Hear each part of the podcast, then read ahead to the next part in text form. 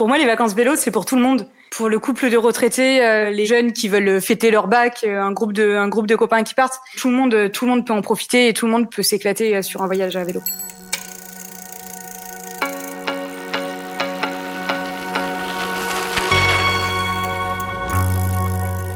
Salut, c'est Cléo et bienvenue dans le podcast Vivons Vélo, la communauté des amoureux du vélo accompagnée par AG2R La Mondiale. Partons ensemble pour une échappée de 7 épisodes pour vivre le vélo autrement.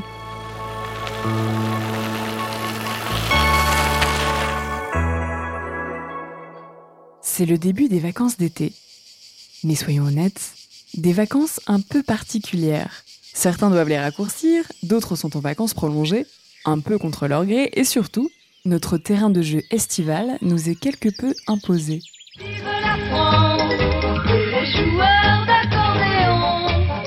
À bientôt, à bientôt en France.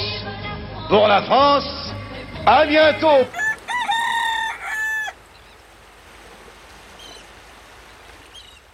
Et si ces circonstances exceptionnelles étaient finalement une superbe opportunité pour vous lancer dans une nouvelle aventure?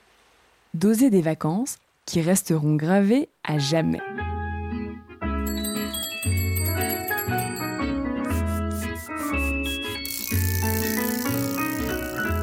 Nous vous emmenons avec nous à la rencontre de ceux qui ont décidé d'enfourcher leur vélo pour découvrir l'Hexagone, de voyager sans contrainte, en totale liberté seul ou en famille.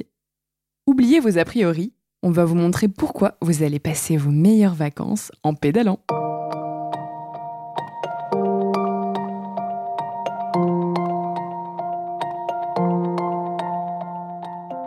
Pense que quand on organise un voyage à vélo, la première question qu'il faut se poser, c'est euh, de quoi est-ce qu'on a envie? Je m'appelle Hélène Fauveau, je suis euh, directrice générale et cofondatrice de Paulette, qui est un réseau d'agences de location de vélos en Occitanie.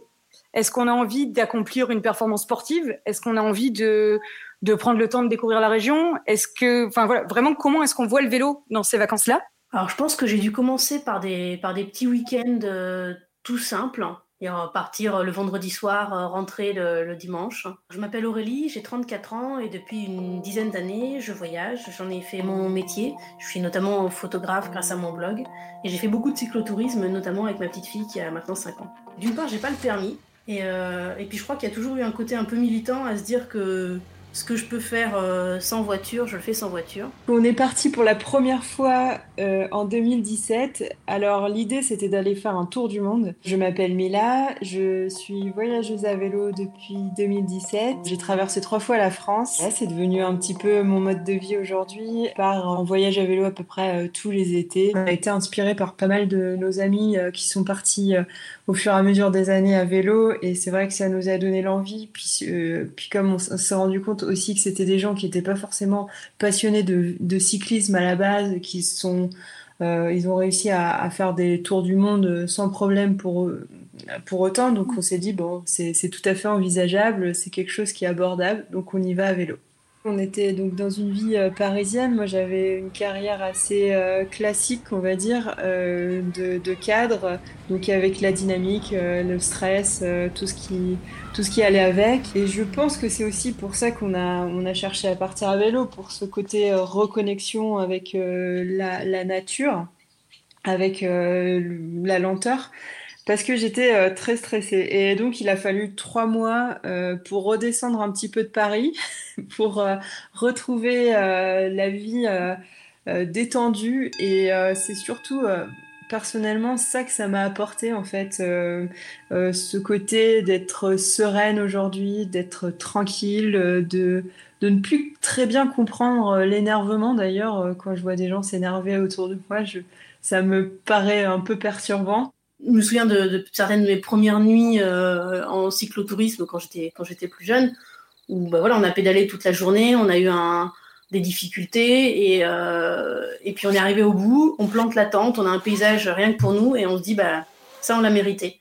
Et il euh, y, a, y a une vraie sensation de, de, de, plénitude en fait à se dire euh, bah on l'a fait par nous-mêmes on a, on a, on a mérité euh, notre bonne nuit avec ce beau paysage. C'est vraiment ça, euh, le vélo apporte ce, ce, petit côté euh, serein euh, le long de la route, euh, surtout qu'on va favoriser naturellement les, routes très peu fréquentées. Donc on est complètement détendu au bout de, trois ans et là-dessus, euh, c'est vraiment quelque chose de très fort.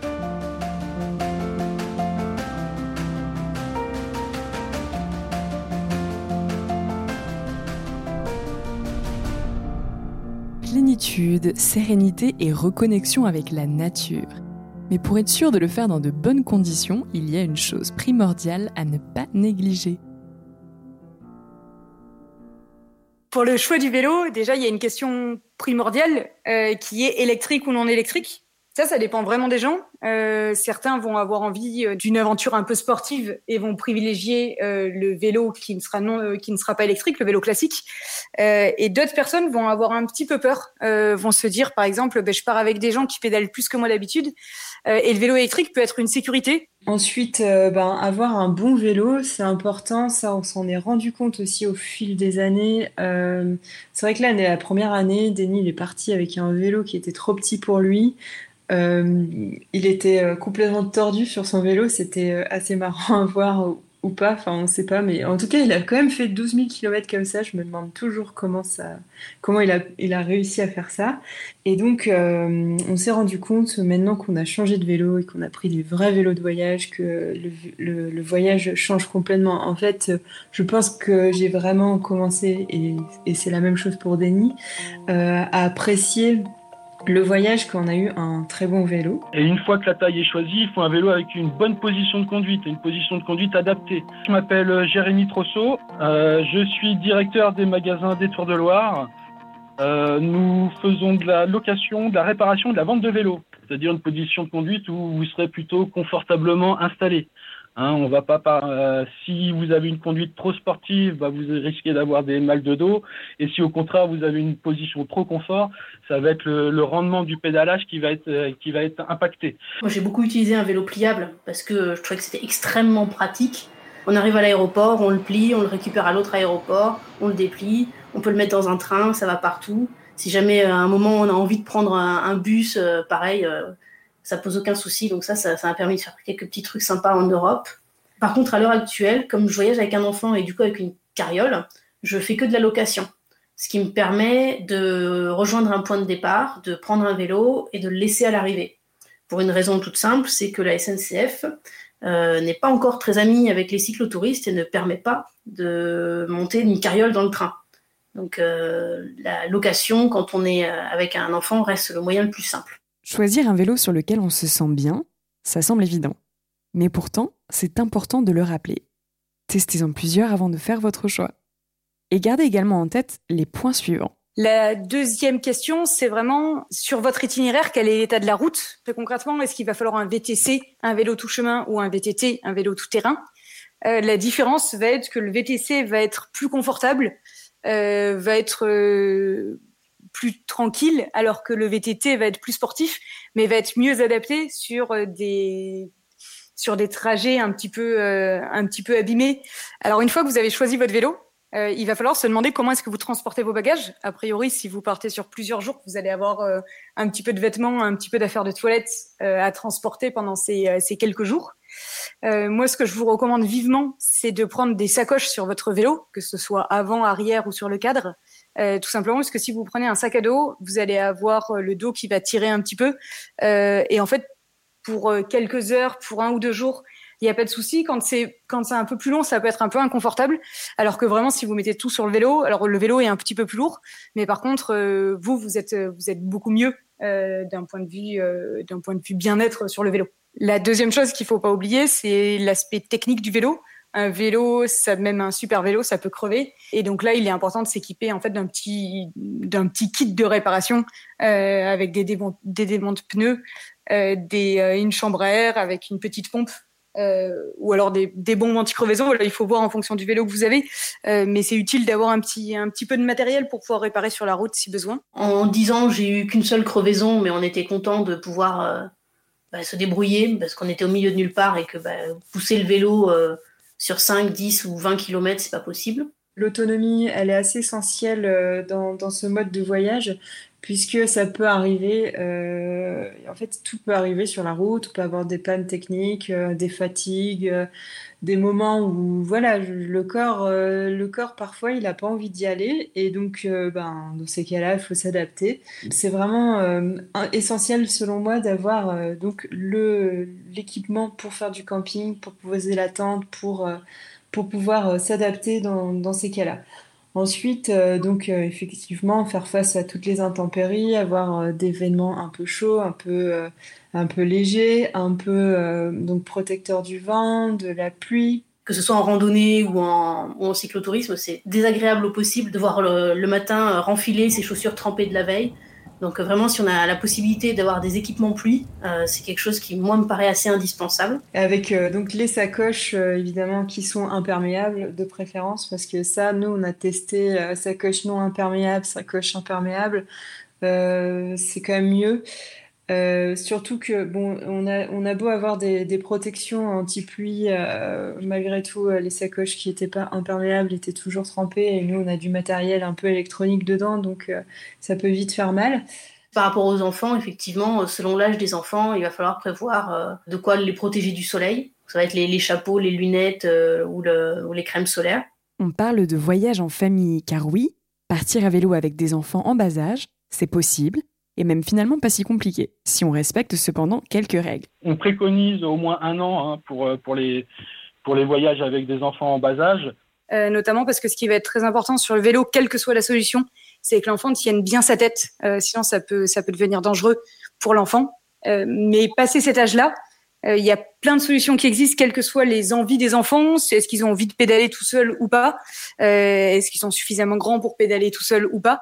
Alors, on a tout simplement pour les enfants un peu plus vieux, on a les, les, les bons vieux sièges enfants qui font toujours euh, euh, leur boulot, hein, qui marchent très bien. Euh, et on peut mettre deux petits enfants dans les remorques enfants à l'arrière. Donc ça, c'est pas mal aussi. Euh, la, seule différence, c'est qu'au lieu d'être sur un siège bébé ou dans un vélo cargo, bah, elle est dans une carriole à l'arrière. Et, et pour un gamin, en fait, c'est extraordinaire parce que bah, il- ma fille, du coup, elle avait ses- sa petite gourde, ses bouquins, ses jouets, son doudou. Elle, vivait sa vie dans la carriole tout en profitant bah, du grand air et des paysages. Le, seul conseil que je peux vraiment donner euh, aux gens, c'est d'organiser un peu la journée pour que les enfants en profitent. Si je voulais faire vraiment de la route et avancer, j'essayais de faire ça à des moments où elle avait sa sieste, pour que les moments de visite, ce soit des moments où elle est en forme, et que les moments où on fait de la route, euh, les parties de route les moins intéressantes ou les moins ludiques pour elle, bah, qu'elle puisse en profiter pour dormir, parce qu'en fait, euh, bah, dans une carriole, les enfants s'endorment en général assez facilement, puisque ça les berce. C'est très confortable a priori. Euh, et ensuite, on peut organiser vraiment ses vacances comme on, le souhaite. On peut s'arrêter à des hôtels euh, chaque nuit pour être sûr d'avoir un confort suffisant.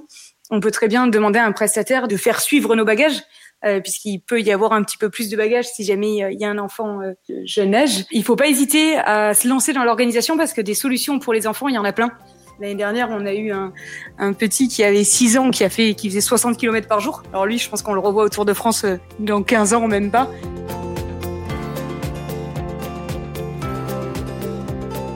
Vous savez maintenant comment vous équiper.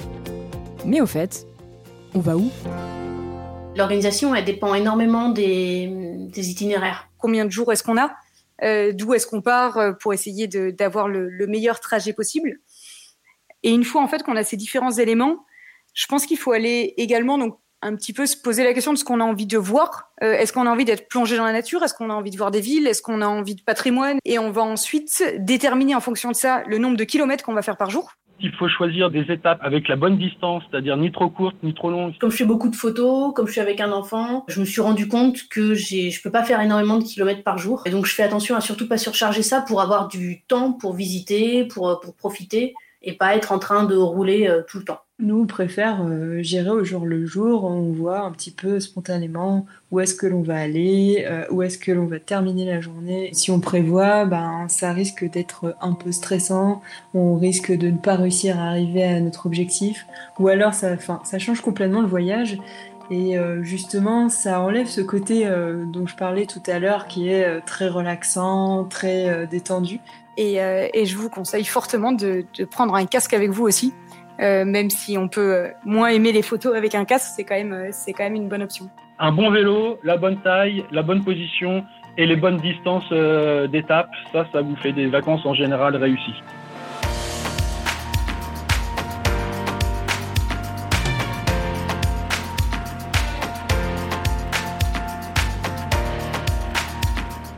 Si vous aussi vous souhaitez vous épargner le stress des itinéraires et voyager sereinement, l'application Vivons Vélo propose de nombreux parcours détaillés pour vous aider à construire votre voyage. Sinon, voici quelques exemples d'itinéraires en France où vous trouverez sans nul doute votre bonheur. L'avantage de la France, c'est qu'on a quand même énormément d'itinéraires cyclables. Alors, il y a les itinéraires qui sont effectivement euh, assez connus, tout ce qui va être les, les Eurovélos, etc., où là, on peut partir euh, pour euh, limite plusieurs mois. Euh, et après, on a plein d'endroits qui se prêtent très bien au vélo sans pour autant être des itinéraires officiels. Que je parlais du, tour du bassin d'Arcachon. C'est le genre d'itinéraire que j'aime bien parce qu'en fait, on peut à la fois se dire, euh, bah, on est des cyclos euh, un peu sportifs et on va se le faire dans la journée, ou euh, on a envie d'y aller un peu plus tranquillement et de s'arrêter- chez deux trois producteurs locaux, donc on va le faire sur un week-end, ou carrément se dire, bah, moi je l'ai fait tu vois, en quasiment une semaine. Donc on s'est arrêté partout, on faisait des allers-retours, on prend le temps de, de rencontrer plein de gens. Et puis en plus, c'est un itinéraire en boucle. Et c'est- niveau logistique, c'est beaucoup plus simple, les itinéraires en boucle, que les itinéraires euh, bah, comme la Vélocénie. Euh, quand on n'a pas de loueur, il faut ensuite ramener son vélo au point de départ. Alors, la Vélocénie, c'est un, itinéraire qui part de Paris et qui rejoint le Mont Saint-Michel.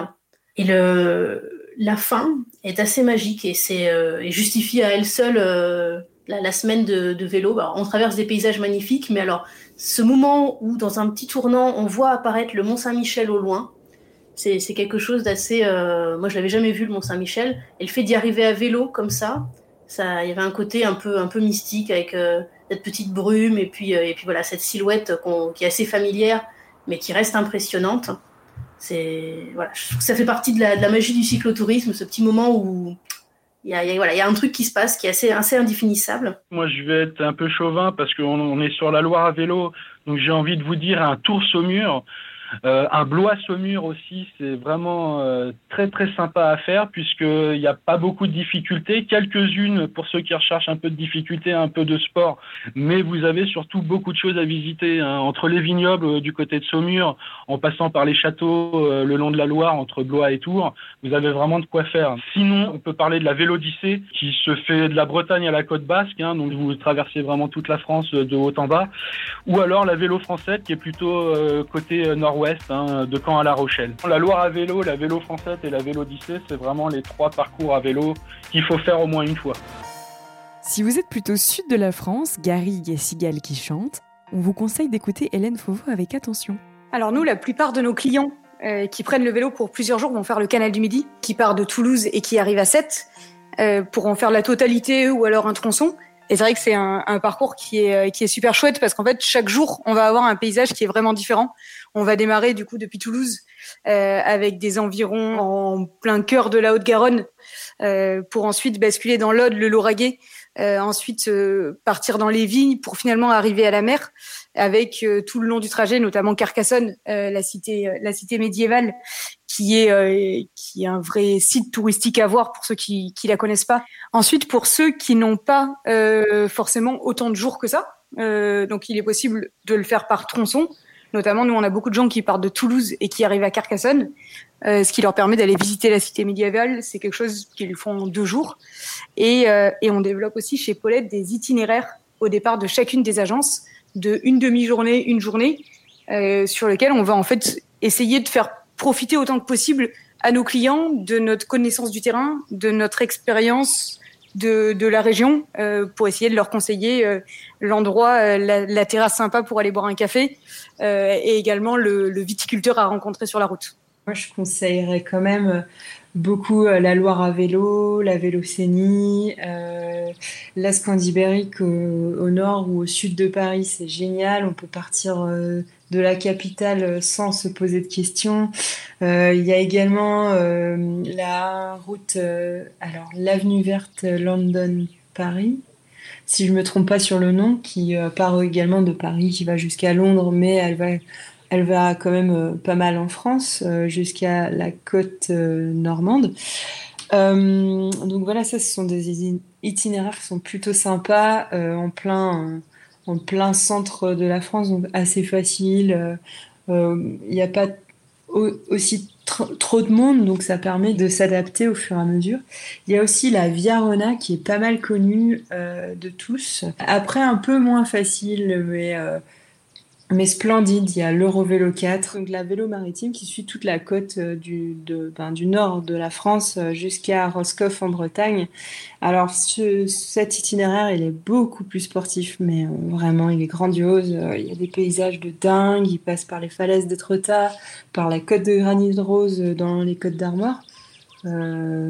Donc celui-là, vraiment, je le, recommande à ceux qui sont un peu entraînés hein, quand même, parce que ça passe facilement du 0 à 100 mètres euh, de dénivelé euh, en, quelques, en quelques kilomètres. Donc ça, ça, peut aller très vite, ça peut être très sportif. Euh, il y a également l'Eurovélo 8 qui me semble un peu plus sportif, mais pareil, qui va parcourir toute la Méditerranée à vélo. Euh, qui est assez chouette. Il y a aussi la Meuse et la Voie Bleue. Il y a aussi la Route des Vents qui doit être pas mal en Alsace. il y a vraiment beaucoup, beaucoup de choix en fait en France. C'est incroyable. Et tous euh, offrent des découvertes euh, uniques dont on ne se rend pas compte de la richesse du patrimoine qui est en France. Nous, on a toujours adoré. On a parcouru 6000 km en France et on a adoré.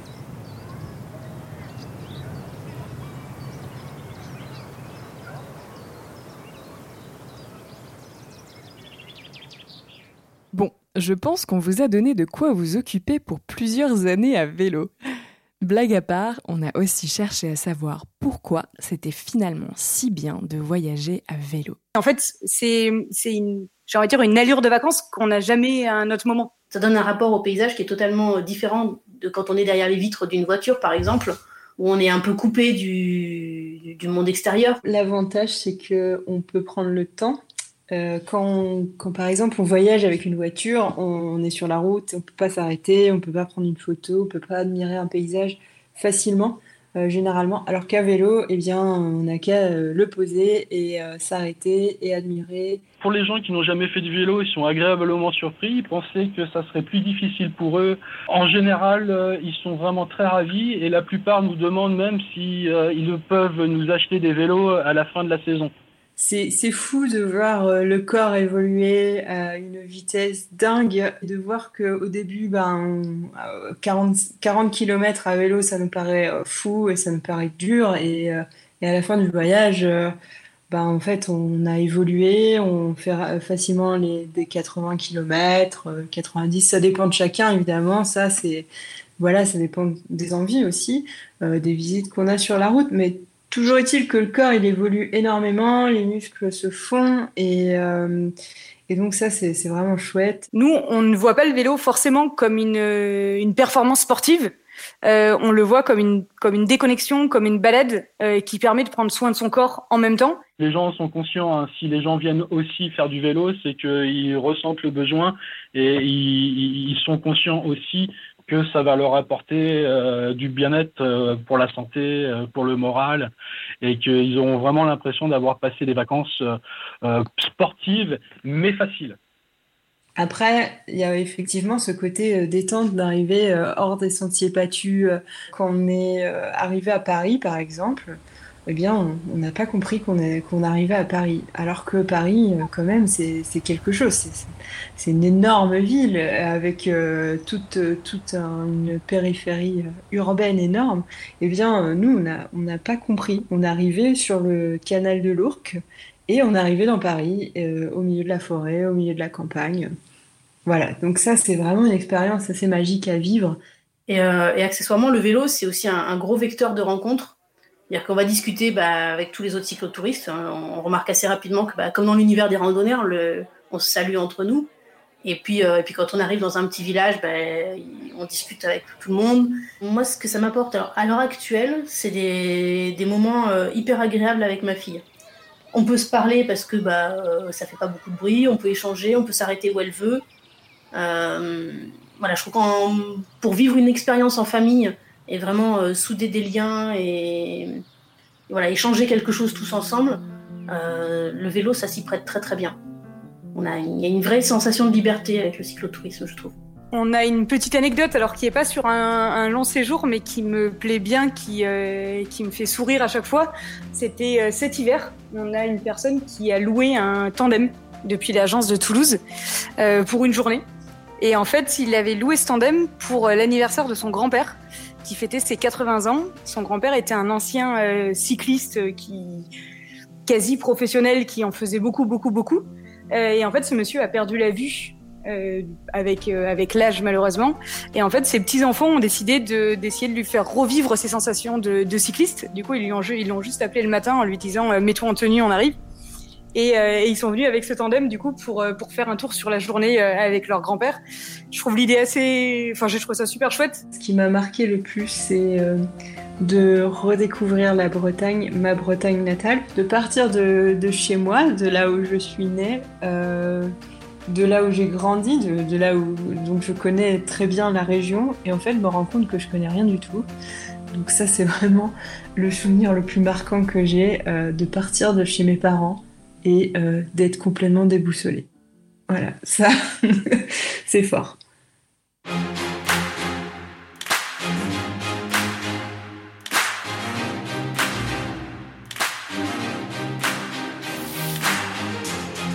Si vous aviez encore un doute, on espère que ces quelques minutes en auront eu raison.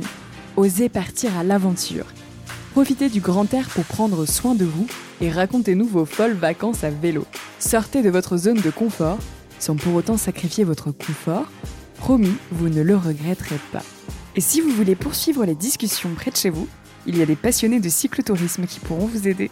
Adressez-vous au club de la FF Vélo, Fédération française de cyclotourisme, le plus proche de chez vous. On a des événements dans nos associations très diversifiés sur euh, l'accueil des débutants, mais également des grandes randonnées, des grandes manifestations. Amérique Labourlaire, je suis vice-président de la Fédération française de cyclotourisme. Euh, une chose qui peut-être a marqué la fédération, si on veut parler de voyages ou de grands voyages, on a organisé en 2008, en 2012, Paris-Pékin à vélo, Pékin-Paris-Londres. Bon, c'était un moment historique dans, notre fédération où des gens ont pu rejoindre euh, les deux villes olympiques, Paris et Pékin, et Pékin et Londres, euh, sur un voyage de 4 mois, 5 mois, euh, et donc à raison de 80 à 100 km par jour en moyenne. Voilà. Donc ça, c'est des événements un peu marquants qui prouvent une chose, c'est que euh, on peut faire beaucoup de choses avec un vélo. Entre la fête du vélo que je viens d'évoquer, où les personnes vont venir pour faire 10 ou 15 km pour découvrir un peu l'activité du cyclotourisme. Et puis euh, un voyage qui couvre tout le continent euh, jusqu'à l'extrémité chinoise, c'est il y a de la marche. Entre les deux, on peut faire beaucoup de choses. Je vous dis à cet été sur les plus beaux parcours cyclables de France. À bientôt les cyclotouristes et retrouvez notre prochain épisode consacré à la mobilité très bientôt sur vivonvélo.fr et sur toutes les plateformes de streaming.